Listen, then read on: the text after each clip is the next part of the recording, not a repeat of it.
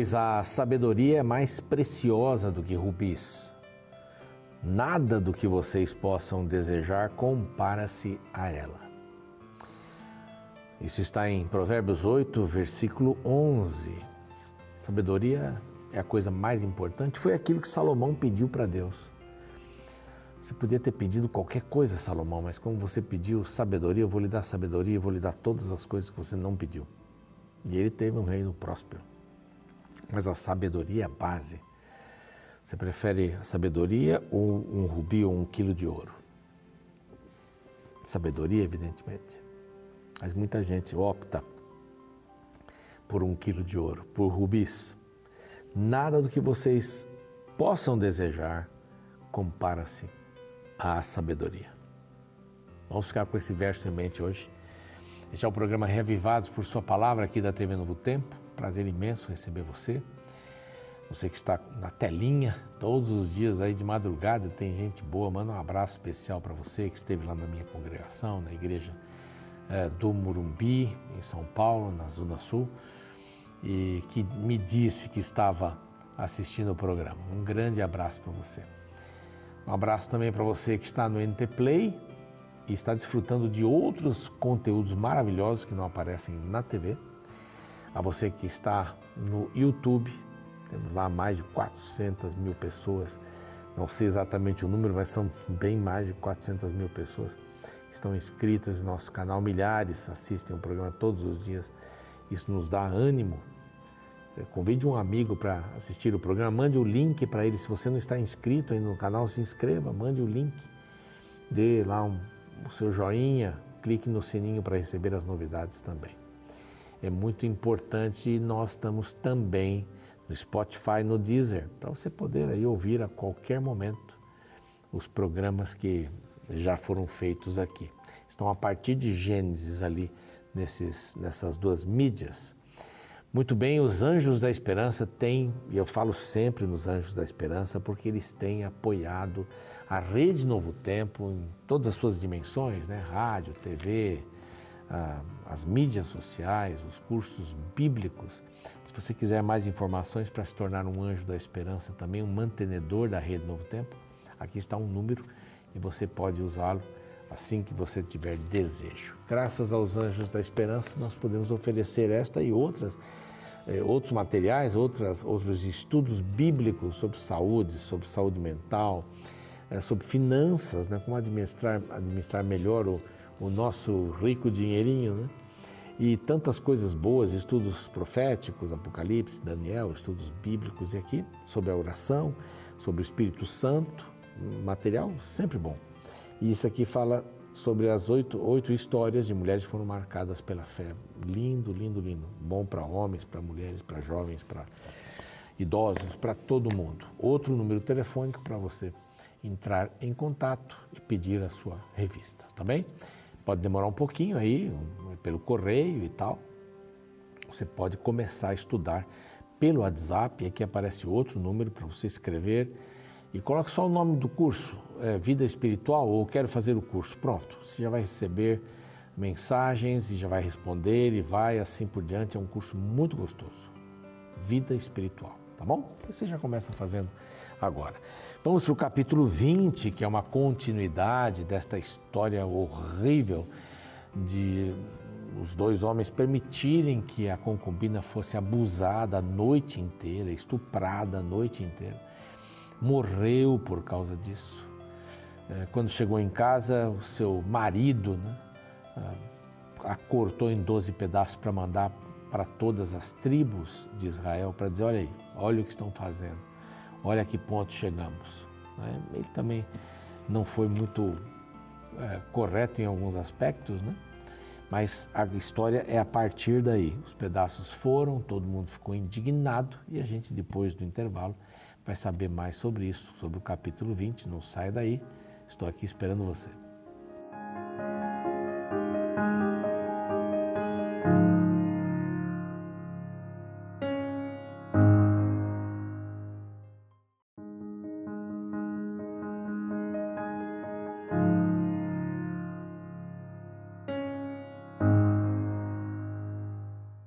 Foi rapidinho, né? Estamos de volta com o seu programa Reavivados por Sua Palavra aqui da TV Novo Tempo.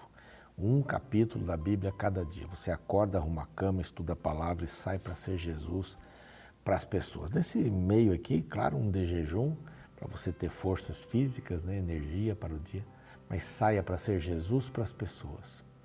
Deus tem você como missionário, missionária, mais importante missionário. Onde você vai, você pode levar a Cristo para as pessoas. Vamos terminar essa história então? Terminar não, temos mais um capítulo, né? Mas já vamos indo para o final do livro. Amanhã é o último capítulo, 21. Hoje é o capítulo 20. Bom, o que acontece? A tribo de Benjamim é acusada é, de ter permitido esse tipo de maldade. Os doze pedaços, um deles chega até a tribo de Benjamim. E os judeus agora fazem uma assembleia, os israelitas né, fazem uma assembleia.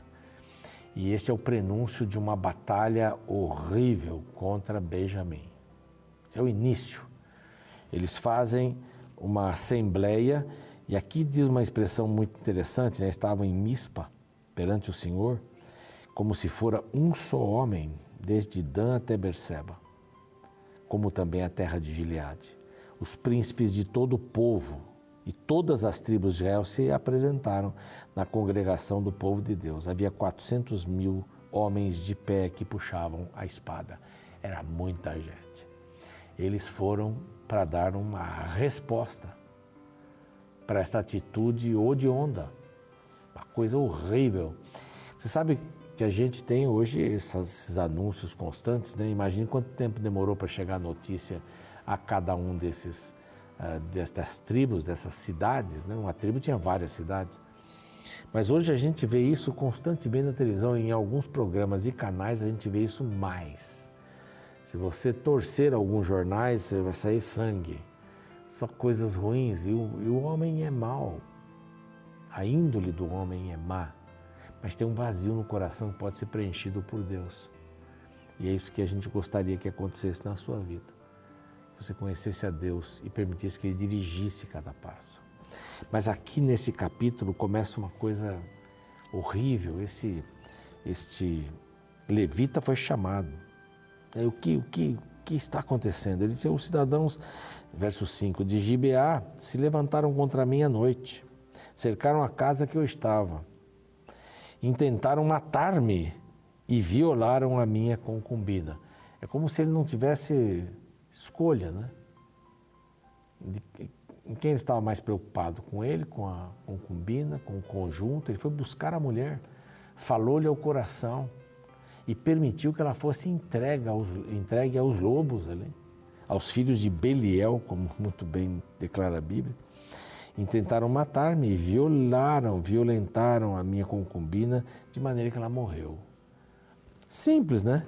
Então peguei a minha concubina e a fiz em pedaços, simples, e os enviei por toda a terra de Israel, por quanto fizeram vergonha e loucura em Israel. Bom, vamos ver o que a gente vai fazer.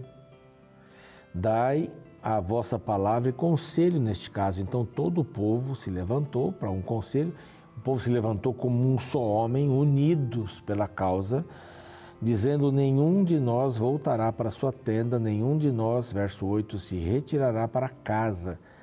Porém, isso é o que faremos: vamos subir a, a Gibeá, subiremos contra ela, por sorte. Cada um ia um pouquinho, eram 400 mil homens, então vamos por grupos ali para dar uma correção. Assim se juntaram foram até a cidade, reuniram, estavam, com, estavam bem prontos. As tribos de Israel enviaram homens por todas as tribos de Benjamim para tentar, olha, o que aconteceu? Dai-nos, o verso 13 aqui, dai-nos os homens filhos de Biliel que fizeram isso em Gibeá. Simples. Deem esses homens para gente. Vamos fazer justiça aqui. Aí o coração duro e orgulhoso da tribo total de Benjamim não, não vamos dar ninguém. Benjamim não quis ouvir, final do verso 13, não quis ouvir os filhos de Israel. Antes os filhos de Benjamim se ajuntaram, os de Gibeá também vieram para pelejar contra Israel. Que estupidez. A família brigando com a família. Isso parece alguma coisa da sua família? Eu estava ouvindo o rádio hoje cedo, vindo aqui para Novo Tempo. Não é uma notícia de hoje, né? É gravado o programa, mas uma coisa que está acontecendo já há tempos. As famílias se dividem por causa de política. As famílias se dividem. As famílias eh, se dividem e uma parte odeia a outra, porque um acha que é por esse caminho, o outro acha que é por aquele outro, não vou citar nenhum caminho aqui, mas o outro acha que é pelo, por um outro ainda e assim por diante, e fica aquele debate e ninguém fala mais com ninguém. As redes sociais das famílias estão comprometidíssimas. E essa questão de brigar contra nossos próprios irmãos. Ah, não, a gente briga entre a gente, mas quando é contra os outros a gente se ajunta. É, não, não foi isso que aconteceu aqui, não. Eles se juntaram para resolver um problema de Benjamim, que deveria ser, ser resolvido de outra maneira, inclusive. Que poderia ser resolvido de outra maneira. Não é? O levita também não entendeu toda, toda a questão. É, ele poderia falar só da mulher morta por estupradores filhos de Beliel daquela terra. Mas ele faz um assunto virar, e é um assunto hediondo mesmo, né? virar nacional. Uma repercussão nacional, porque era ruim mesmo. Mas ele poderia ter outro caminho, porque eles vão dizimar os benjamitas. Eles vão dizimar. A história é bem triste, né? Mas eles estavam dispostos então, então vamos lá. Eles querem, os benjamitas conseguiram 26 mil homens, quer dizer, eles tinham 400 mil, os benjamitas só 26 mil homens. Mas eles tinham entre esses homens 700 canhotos, verso 16, que atiravam com a funda, um tipo de estilingue, o mesmo usado por Davi lá na frente, uma pedra num cabelo e não erravam. Eles tinham uma pontaria impressionante. Aqui a Bíblia faz questão de dizer que eles eram canhotos, não é? Contaram dos homens de Israel 400 mil foros de Benjamim e todos homens de guerra. Eles iam massacrar, mas não foram direto. Eles até perguntaram para Deus quem que vai primeiro. Judá. Judá foi. Teve três batalhas. Houve três batalhas. A primeira batalha, Israel perdeu feio. 22 mil foram mortos de Israel. Eles tinham as suas estratégias de guerra, mas os, os benjamitas tinham a estratégia também deles a segunda batalha. Vamos batalhar contra eles? Não, continuem batalhando. Chegaram-se, pois, os filhos de Israel contra os filhos de Benjamim no dia seguinte, um dia seguido outro. Segunda batalha, 18 mil morreram. E eles choraram lá em Betel, jejuaram, etc e tal.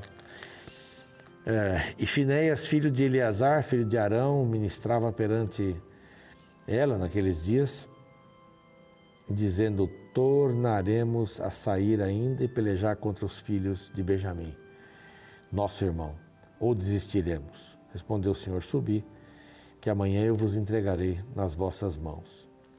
Claro, Deus estava também punindo esse povo por causa disso, mas a coisa tomou proporções assim muito grandes e jamais elas foram resolvidas depois disso, jamais. Então agora sim, terceira batalha, eles fizeram todo um um processo, fizeram toda um, uma estratégia para a guerra e, e, acabaram conquistando, queimaram a cidade, os benjamitas não conseguiam fugir e só 600 de um exército de quanto? De 26 mil, só 600 conseguiram fugir e se esconderam num penhasco, se esconderam numa região que era de difícil acesso também, e os israelitas os deixaram ali. É, aqui fala das emboscadas tal, e diz que os benjamitas morreram em número de 25 mil ali. Uma coisa horrível, né? Horrível. Porém, 600 homens viraram e fugiram para o deserto, a penha de Rimon, essa que eu mencionei, onde ficaram quatro meses escondidos. Os benjamitas viram tudo passar a espada e o fogo na sua cidade destruída. Irmãos brigando com irmãos. Você está vendo que é, Israel não foi fácil. E nós também não somos. Você está vendo que eles estavam muito longe de Deus. Eles misturavam as coisas. Senhor, é para ir, não é para ir. mas foi tudo certo o que aconteceu? Poderia ter tido um desfecho diferente? Isso daqui vai fazer com que a tribo de Benjamim praticamente fosse extinta. Extinta. E esse próximo e último capítulo vai dizer a forma que o próprio povo de Israel, depois arrependido por tudo que tinha acontecido, arrumou para que eles não ficassem sem filhos. Porque eles disseram: como é que nós acabamos destruindo uma tribo nossa mesmo, brigando com os nossos irmãos? Veja essa guerra da Rússia com a Ucrânia. Isso dá, um, dá uma coisa no coração da gente. No começo da guerra era mais, agora parece que a gente está acostumado, né? Morreu tanto, ah, atingiram tanto, eles estão tomando o país. E são irmãos, a língua é parecida. Já viveram juntos uma época. Todas as guerras não prestam. As guerras não prestam. E o mundo está em guerra. Dos mais pobres contra os mais ricos, dessas tribos urbanas, né, desses cartéis. O mundo está em guerra e a vida do oponente, do inimigo, não significa nada para mim. Há crianças que são criadas, eu não vou mencionar aqui identidades, mas crianças são, são preparadas para odiar qualquer pessoa que não seja da sua tribo, da sua nação. Crianças são ensinadas a odiar crianças brancas ou negras ou amarelas ou diferentes. E há um, um preconceito tremendo. Esse é o nosso mundo, é a mesma coisa. Mesma coisa. Nós estamos nos destruindo a nós mesmos. O que vale perder aí milhares de pessoas que ficaram para trás lá na Ucrânia? Que vale isso? Um pedaço de terra, pouco mais de combustível? É uma coisa horrível isso. Nós não, não apoiamos a guerra. Não apoiamos guerras aí no passado, a primeira, a segunda, guerras mundiais, não é? Estúpidas. É? O crescimento do nazismo. A gente não, não pode admitir que seres humanos se matem por um pedaço de terra ou por terem poder. Isso é inadmissível, mas a gente está acostumado. Vão lá roubar o seu celular, o camarada demora um pouco ou dá um tiro e vai embora. Nem leva o celular. Maldade humana também hoje. Estamos vivendo nesse esgoto. Estamos vivendo nesse esgoto e a gente não faz mais conta, sabe por quê? Porque se você começa a viver no esgoto, o cheiro dele não lhe, não lhe preocupa mais. Você acaba acostumando, é a mesma coisa que quem mora perto da linha de trem, do caminho de ferro. As primeiras vezes é meio insuportável, de repente o trem passa e você nem percebe mais. É assim a vida. A gente não percebe que o outro é meu irmão. Um pouco de mim está nele, um pouco dele está em mim. A gente não percebe mais. A gente se torna insensível quando vê alguém na calçada, pedindo, dormindo com a família, sem teto. A gente não percebe mais essas coisas. Não olha mais para os desempregados e pergunta: o que você precisa? Você tem cobertor para dormir essa noite? Você tem comida para alimentar-se e alimentar a sua família? Nós somos seres humanos, mas parece que nós somos inimigos sempre da sombra. Somos inimigos da própria sombra. Nos casamos, de repente viramos inimigos do nosso cônjuge, da nossa cônjuge. Não dá para entender. Isso é o mal. Mas tudo isso vai terminar um dia. Jesus prometeu que haverá um tempo que começa a eternidade. Não haverá mais choro, tristeza, dor, lágrimas. Eu espero que você se mantenha com essa esperança e seja Jesus para as pessoas. Por isso que a gente repete muito isso aqui. Vamos orar? Pai bondoso, esse é o mundo que a gente vive. Irmãos matando irmãos. Somos de uma tribo só, na realidade. Todos fomos formados pela tua mão quando o Senhor fez nosso primeiro primeiros pais. Que os nossos olhos sejam mais atentos para com seres humanos que são como nós, mas não tiveram algum tipo de oportunidade, ou até por erro mesmo, pessoal, estão nesse lamaçal, nesse esgoto.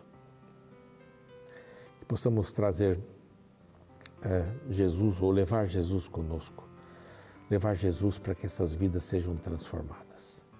Dá nos olhos bem atentos e um coração grande onde habita a justiça, onde o Senhor habita, em nome de Cristo. Muito bem, o programa segue. A gente volta amanhã com o último capítulo, hein? último capítulo de Juízes. Vai ajeitar essa situação aqui que a gente viu hoje. Até mais. Estes dias li um interessante pensamento em uma rede social que dizia: Sozinhos somos pétalas, juntos somos rosas. De fato, uma das receitas para que qualquer grupo social se desenvolva é a capacidade que eles têm de trabalhar unidos. A desunião é o terremoto capaz de ruir qualquer estrutura humana. No capítulo 20 do livro de Juízes, continuamos a ler a completa ruína do povo de Israel, representada através dos constantes conflitos que haviam entre eles. Nesta sessão, a qual é uma continuação da narrativa inicial do capítulo anterior, Mica, o qual perdera sua esposa de forma trágica, decidiu cortar o corpo sem vida dela em pedaços e enviar para as doze tribos de Israel como um pedido de vingança. Sua atitude causou uma grande comoção e uma guerra civil se iniciou entre todo o povo de Israel e a tribo de Benjamim, a qual causara a morte da mulher. O conflito ceifou a vida de milhares de pessoas. No verso final do capítulo 20, lemos: Os homens de Israel voltaram para os filhos de Benjamim e passaram a fio de espada tudo o que restou da cidade, tanto homens como animais, em suma, tudo o que encontraram, e também a todas as cidades que acharam, puseram fogo. O triste desta história é que o povo de Israel fora chamado por Deus para ser o seu exército contra as nações pagãs. Porém, eles haviam se afastado da missão divina e agora as tribos irmãs estavam duelando entre elas. E sabe, a igreja cristã é o Israel moderno. E infelizmente, o mesmo cenário do passado ainda pode ser visto em muitas congregações hoje em dia, nas quais os membros duelam entre si, ferindo uns aos outros. E o problema é que enquanto a igreja fica perdendo tempo criando guerras internas, o exército de Satanás avança em lugares em que a igreja está ausente. E lamentavelmente muitos indivíduos são obreiros do mal do que do bem, pois não conseguem trazer ninguém para a casa de Deus, mas são especialistas em afastar. Por isso, devemos buscar em Deus a capacidade de sermos agentes da união e jamais sermos a causa de conflitos e guerras dentro do povo de Deus.